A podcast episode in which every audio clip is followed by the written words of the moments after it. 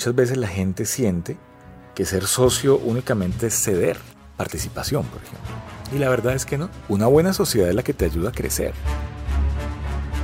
Caracol Podcast presenta El arte de la guerra publicitaria con el profesor Lobsan Salguero. Segunda temporada. La ruta del guerrero. Hola, ¿cómo están? Mi nombre es Lobsan Salguero Barrera. Este es el podcast El arte de la guerra publicitaria, segunda temporada, La ruta del guerrero. Y bueno, en este paso vamos a comenzar ya a meternos de cabeza con una cosa muy bella, que son las alianzas. Veníamos de hablar del inventario. El inventario, pues como lo conversamos en el episodio anterior, si no lo has escuchado, date la pasadita, que es interesante. En el inventario, pues uno finalmente como que pone las cosas en blanco y negro y uno dice esto es lo que hay, esto es lo que yo soy. Y para esto alcanzó cósmicamente la moneda y aquí estoy. Con mis fortalezas, mis debilidades, con mis debilidades internas así profundísimas, con unas debilidades que pueden ser más superficiales, entendiendo las amenazas, entendiendo lo que pasa en el mercado. Y finalmente lo pongo sobre la mesa. Sin drama, sin dolor, entendiéndolo de una manera muy racional. Si hay alguna afectación emocional en ese proceso de la búsqueda, pues bueno, aprovechar y sacarlo y que eso te sirva como un gran balance para poder seguir en tu camino. Pues finalmente ese inventario es lo que le permite a uno en este proceso entender en qué es bueno y en qué no es tan bueno. Pero, ojo, que aquí hay una cosa muy bella y es que de ese inventario, de ese DOFA que hicimos, como muy profundo, tanto en lo organizacional como en lo personal, pues salen unas debilidades, que eso es súper claro. Y cuando yo tengo claras mis debilidades y mis fortalezas, y yo me puedo parar frente al otro, mi competencia, un proveedor, eh, accionistas, incluso gente del equipo, y puedo decir, mira, yo soy débil en tal cosa y vos sos fuerte en eso, ¿por qué no nos aliamos? ¿Por qué no nos encontramos y crecemos los dos? Claro, algunos dirán que socios, pero que qué pereza los socios. No, aquí no es un tema de sociedad necesariamente. Y eso es un poco lo que vamos a profundizar en este episodio. Episodio 18. Las alianzas. Muchas veces la gente siente que ser socio únicamente es ceder participación, por ejemplo. Y la verdad es que no. La verdad es que una buena sociedad, ya metiéndonos de cabeza en, este paso, en las alianzas, una buena sociedad es la que te ayuda a crecer. Y me voy a un ejemplo de la vida cotidiana. Si vos estás metido, metida en un mal matrimonio, no progresas nunca. No hay cómo. No hay cómo, porque es que estás con una persona que lo que te hace es contrapeso y te echa para abajo. Económicamente, emocionalmente, espiritualmente, en la dimensión que sea.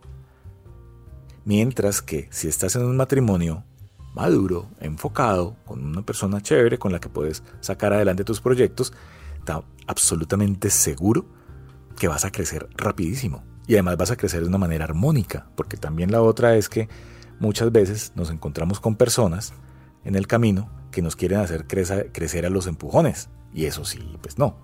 Porque eso finalmente termina alguien lastimado en el proceso o, alguna cosa mala. que crecer armónicamente. Entonces, si eso lo, lo, llevamos al tema del matrimonio, de la pareja, la relación de pareja con el nombre que le quieras poner, pues en la vida de negocios es lo mismo. La vida de negocios es lo mismo. Cuando yo entiendo y aquí, pues digamos que hay una cosa muy bella del mercado y de la estrategia, es que cruza muchos linderos con, con la vida real, con la vida personal, no real, sino la personal. Y es que cuando yo entiendo y he hecho un trabajo serio, profundo, y ojo, bien sea que lo haya hecho solo o que lo haya hecho ayudado, bien sea por un consultor, un mentor, en el caso mío, o un psicólogo, o un terapeuta, o un sacerdote, o quien sea, que te ayude a ver eso que vos no ves. Y es que cuando yo puedo ver esa sombra que está allí, yo realmente puedo, pues como valorar mi luz. Pero también cuando yo veo mi sombra y veo que eso es luz en el otro, pues también equilibrio. Y finalmente ese es el gran objetivo, poder equilibrar para caminar mejor, para caminar más rápido, para caminar compasivamente, para caminar armónicamente. Y puede que esto suene como muy, no sé, metafísico, si quieren, pero esa es la realidad. Y se los pongo en un ejemplo clarito.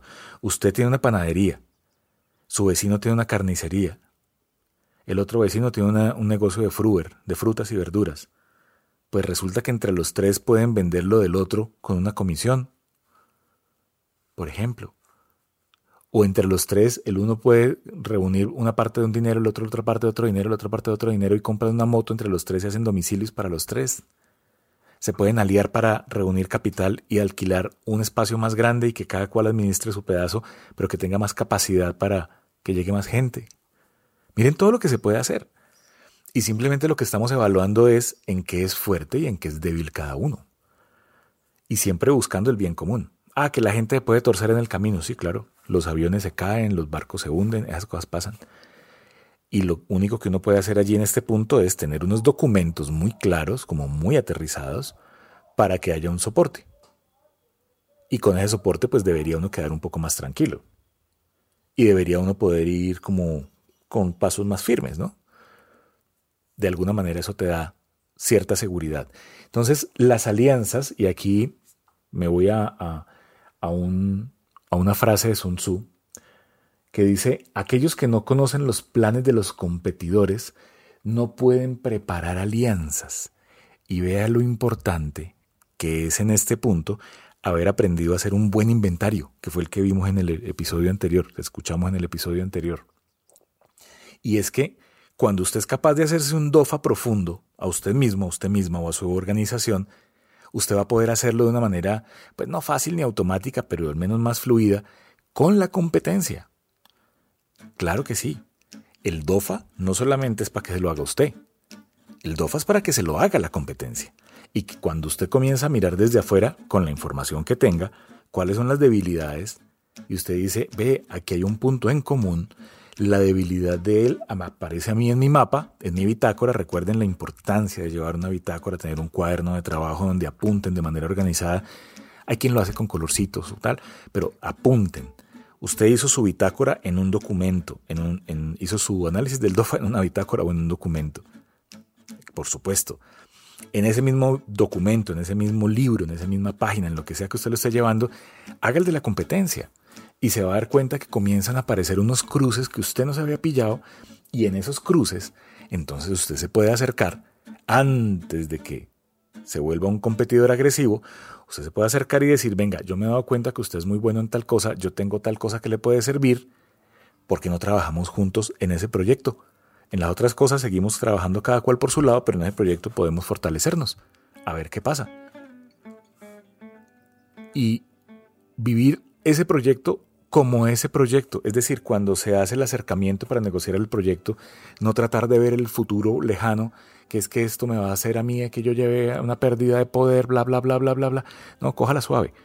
Saque ese proyecto, póngale unos indicadores claros, claros, entienda por dónde va la cosa, entienda qué es lo que está buscando cada uno, sean muy claras las dos partes con lo que están buscando y con eso pueden medir al final del proceso a ver cómo se dio. Y ya con esos resultados, pues entonces ya uno dice, ve, esta alianza está chévere.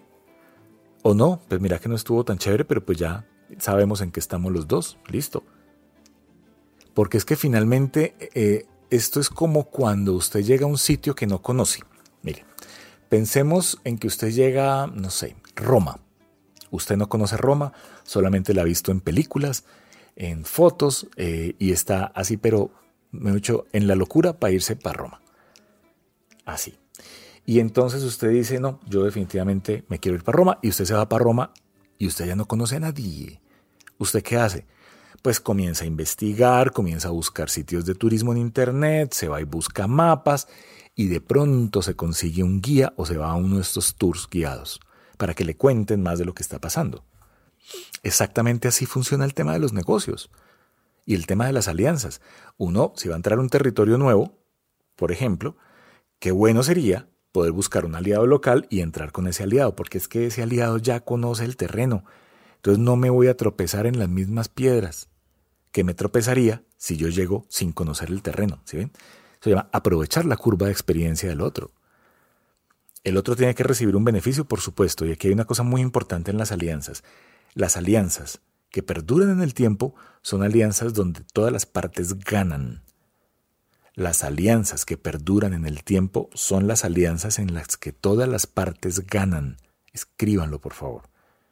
Si usted busca una alianza con una empresa, con una persona, y usted pretende ser el único, la única o la única compañía que va a recibir beneficios, créame que eso es una alianza que va a ser de muy corta duración porque el otro no va a trabajar, ni va a poner su espacio o su tiempo o su dinero para que solamente usted gane, porque eso no, no funciona. Y si usted lo hace con artimañas y tapando cosas y ocultando cosas, pues bien lo dice el dicho, más rápido cae un mentiroso que un cojo. Y en ese proceso, en algún momento eso se va a destapar y pueden ser un problema serio. Entonces es mejor evitar ese tipo de problemas desde el principio poniendo las cosas claras. Cuando las dos partes tienen las cosas claras, saben a qué atenerse y saben si se meten o no en la alianza. Entonces hay que ser muy claro, pero por favor no se les olvide. Esa es la magia de las alianzas, que las partes ganen. No estoy diciendo que en la misma proporción, porque depende de lo que yo he puesto allí. Pero si yo estoy poniendo, yo tengo que recibir. Entonces, eso es un acuerdo que se hace con todas las partes y dice usted se va a ganar esto, se va a ganar esto, se va a ganar esto. Y ahí podemos ser aliados. Porque si no nos terminamos volviendo un peso muerto para el otro o el otro un peso muerto para nosotros. Y ahí la cosa ya no es tan chévere. Y ese aliado, y aquí viene tal vez una de las cosas más importantes de este punto, si ese aliado se da cuenta que ha sido engañado, ese aliado se vuelve un enemigo. Y usted no quiere tener enemigos. Sobre todo no quiere tener enemigos que hayan sido aliados suyos, porque el aliado suyo tiene información sensible sobre su negocio o sobre usted como ser humano.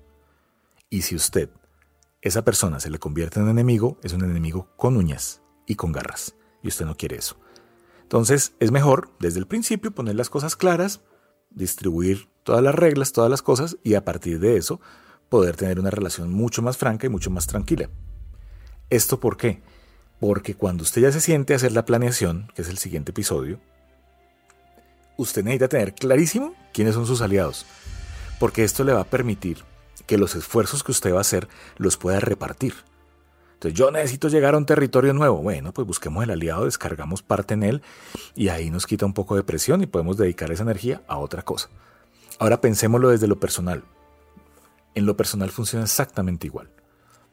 Usted entra en un, un proyecto con alguien, en alguna relación con alguien, pues que la cosa sea de mutuo beneficio, el beneficio que sea, emocional, qué sé yo, sexual, financiero, emocional, lo que sea. Pero tiene que haber un beneficio mutuo, porque finalmente vas a dar una información y vas a dejar que una persona entre a tu vida y luego te vas a dar cuenta que esa persona se sintió mal por algo que sucedió, pero esa información lleva, esa información que esa persona se llevó te puede, te puede hacer daño, porque esa información ya lleva una carga negativa. ¿Ok? Entonces también hay que ser muy cuidadosos en las alianzas ya en lo personal. Entonces, con esto vamos cerrando este paso, el paso de las alianzas. Y en este paso, pues venimos del inventario, vamos para la planeación y ahí ya comenzamos a descolgarnos, pues como en, la recta final. Aquí hay una cosa muy importante y es que eh, yo, siempre les pido dos favores. ¿sí? El primer favor es eh, si en la plataforma que esté escuchando este podcast está la forma de evaluarlo, bien sea con manitos arriba o con una estrellita o con tal, cualquier cosa que hayan puesto, por favor hazlo. Espero pues que sea una evaluación positiva y que este episodio te haya sido útil. Eh, si tienes algún comentario, tranquilamente lo puedes hacer a través de mis redes sociales, arroba Lobsang en Instagram, L-O-B larga S-A-N-G, o en mi página web, lobsang.co allí me encuentran, me pueden comentar, preguntar, podemos cuadrar una cita, tomarnos un cafecito, entrar a apoyar tu proceso o el proceso de tu empresa.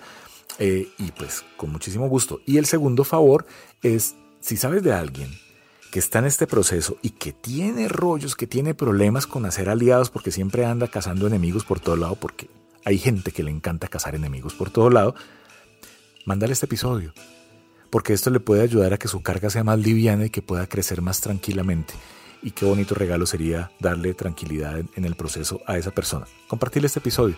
Y pues nada, si no has escuchado la primera temporada, date una pasadita, El arte de la guerra publicitaria y nos escuchamos en el próximo episodio.